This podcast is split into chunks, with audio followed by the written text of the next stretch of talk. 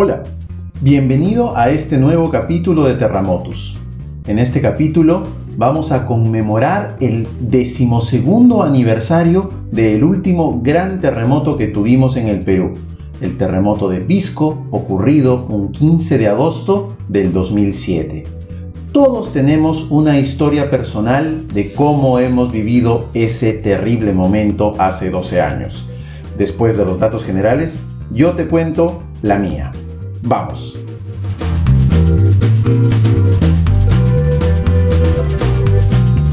Primero algo de contexto.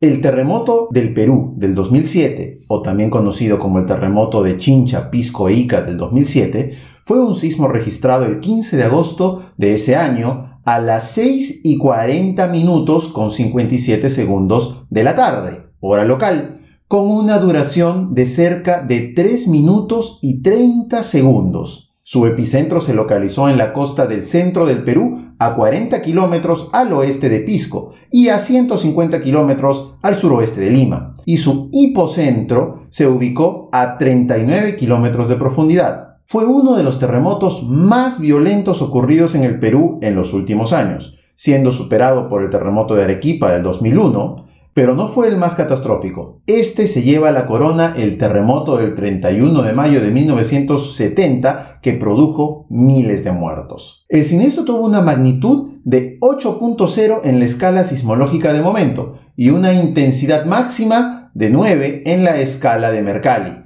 Dejó 595 muertos, 2.291 heridos, 76.000 viviendas totalmente destruidas e inhabitables y 431.000 personas resultaron afectadas. Las zonas más afectadas fueron las provincias de Pisco, Ica, Chincha, Cañete, Yauyos, Guaitará y Castro Virreina, todas en el centro del Perú.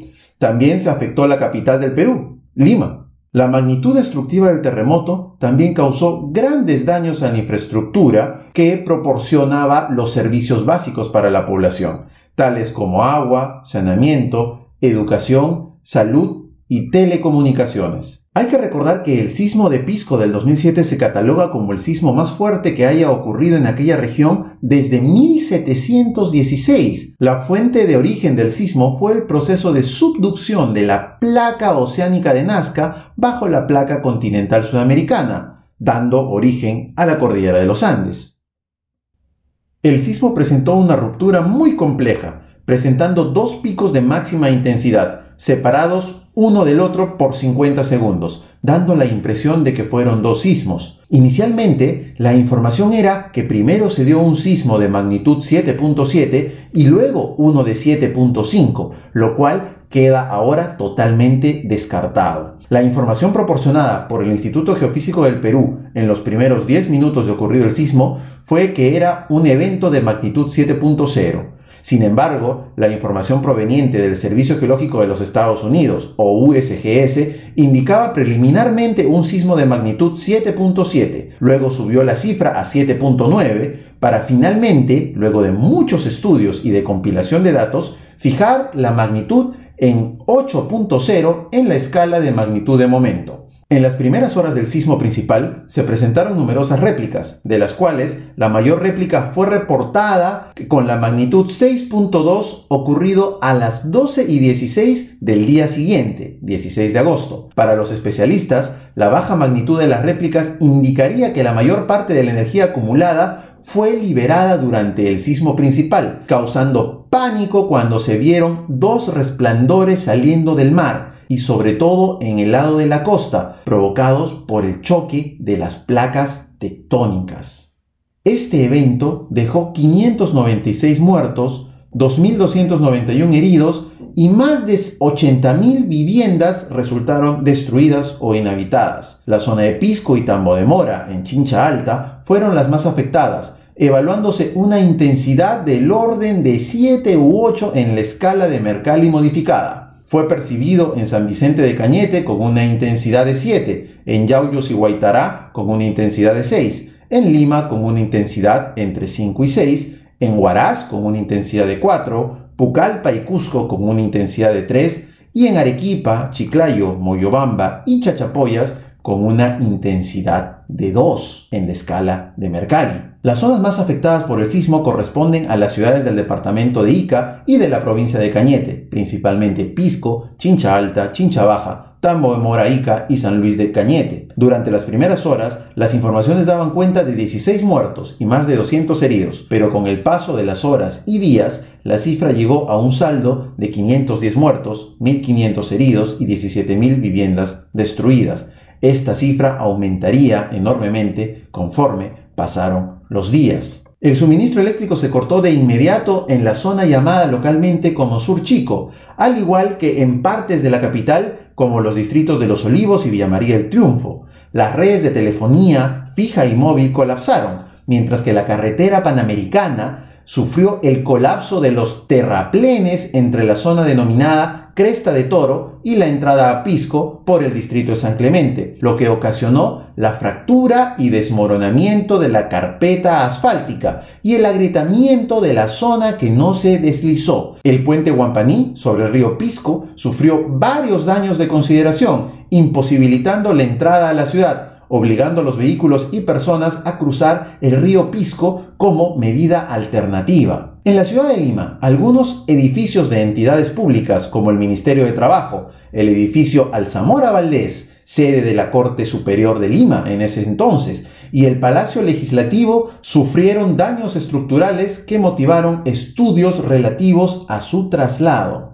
Posterior a la tragedia, el gran apoyo de todos los peruanos hacia la zona afectada se dio ver, principalmente por parte de los habitantes de Lima, la cual fue concentrada en la tribuna norte del Estadio Nacional, rebasada debido a la solidaridad mostrada por la población limeña. Esto obligó a la habilitación de nuevas áreas de recepción de contingentes de auxilio, también participaron independientemente los gobiernos municipales de la provincia de Lima, organizaciones religiosas, mercados de abastos, entidades públicas y privadas se sumaron al apoyo de los hermanos peruanos que estaban sufriendo. La contribución ha sido en medicamentos, ropa, carpas, alimentos, donaciones de sangre, dinero, útiles de aseo, pilas y elementos logísticos, los cuales fueron enviados a la zona del desastre. Otras ciudades en hacer llegar su ayuda fueron Arequipa, Moquegua y Tacna, por encontrarse cerca de la zona del desastre,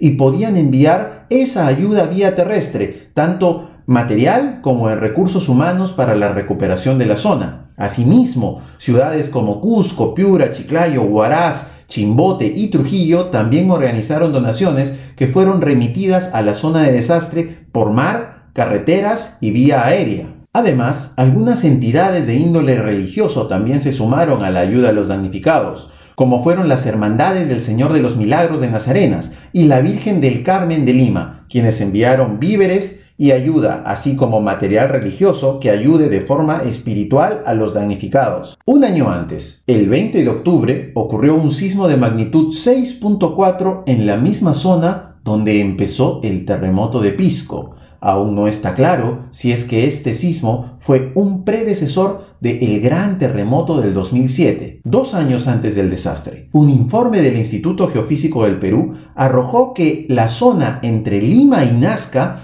no había sido lugar de epicentros de movimientos sísmicos de gran magnitud, lo cual aumentaba la posibilidad de un gran movimiento telúrico en esa zona en cualquier momento, y debía realizarse un plan en caso de emergencia. Pero, lamentablemente, el informe no fue tomado en cuenta. De los 630 presidiarios que fugaron al derrumbarse la cárcel de Tambo de Mora en Chincha, 242 regresaron a la cárcel por voluntad propia para no agravar su situación legal. La Reserva Nacional de Paracas sufrió la destrucción de la más imponente figura rocosa llamada la Catedral. Esta figura, formada a lo largo de los siglos por la erosión del mar y del viento, era una de las imágenes naturales más representativas del Perú y estaba considerada como patrimonio de la humanidad.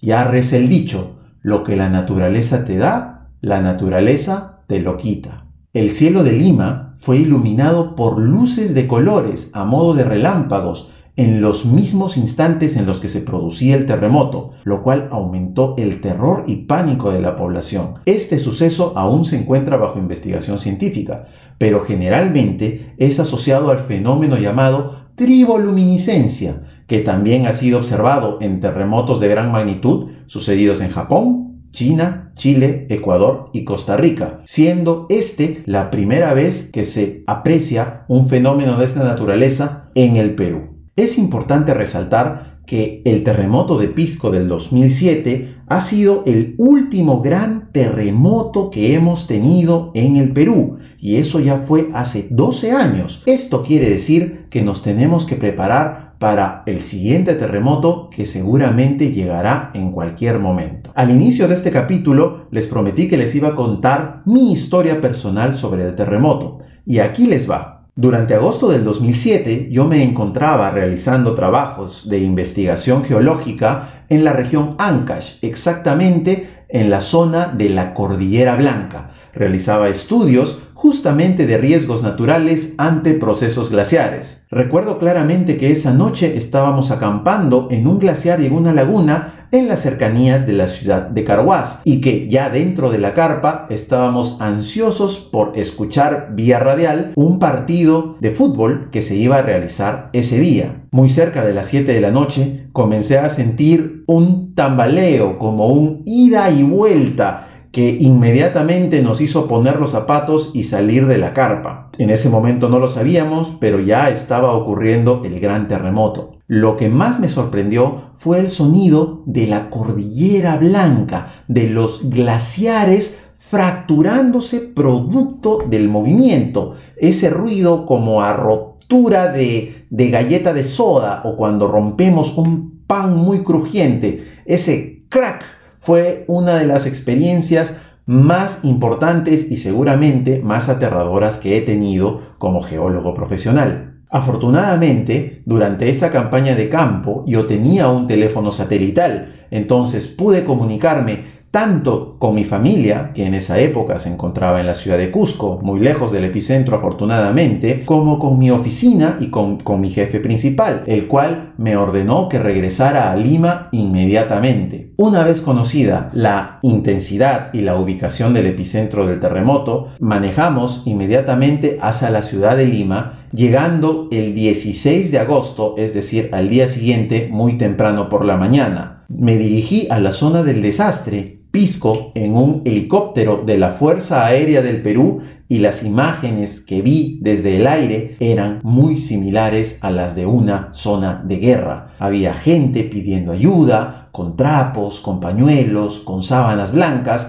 mientras que la zona donde debería estar la ciudad de Pisco, especialmente la Plaza de Armas, estaba totalmente derrumbada. Los trabajos de campo duraron casi dos meses. Yo me quedé en la zona del epicentro acompañando a distintas expediciones científicas, tanto nacionales como extranjeras. Pude trabajar con científicos de Estados Unidos, ecuatorianos, alemanes, argentinos, canadienses y muchos más que llegaron al Perú para apoyarnos en lo que era nuestro momento más difícil de la década. Este capítulo de ha sido publicado en honor a todas las personas que de alguna manera se vieron afectadas por este gran sismo y es un recuerdo inevitable de lo que va a volver a suceder en el Perú. Un principio geológico dice, Cualquier evento que haya ocurrido en el pasado volverá a ocurrir en el futuro. Entonces es ahora donde tenemos que prepararnos y estar listos para afrontar el siguiente terremoto que seguramente nos tocará vivir. Como conmemoración a este evento, todos los 15 de agosto en Perú se realiza el segundo simulacro nacional por sismo y tsunami a las 3 de la tarde. Hay que recordar que los simulacros es la única manera y el único momento y el único escenario que tenemos para practicar cómo vamos a reaccionar durante una emergencia de verdad entonces hay que realizar los simulacros de la manera más educada y siguiendo las normas de las autoridades. Recuerda que la práctica responsable de un simulacro puede salvar tu vida. Y eso es todo por ahora. Muchas gracias por escuchar Terramotos. No te olvides de seguirme en mis redes sociales. Estoy en Twitter e Instagram como arroba Patricio Bechica. Gracias y hasta la próxima.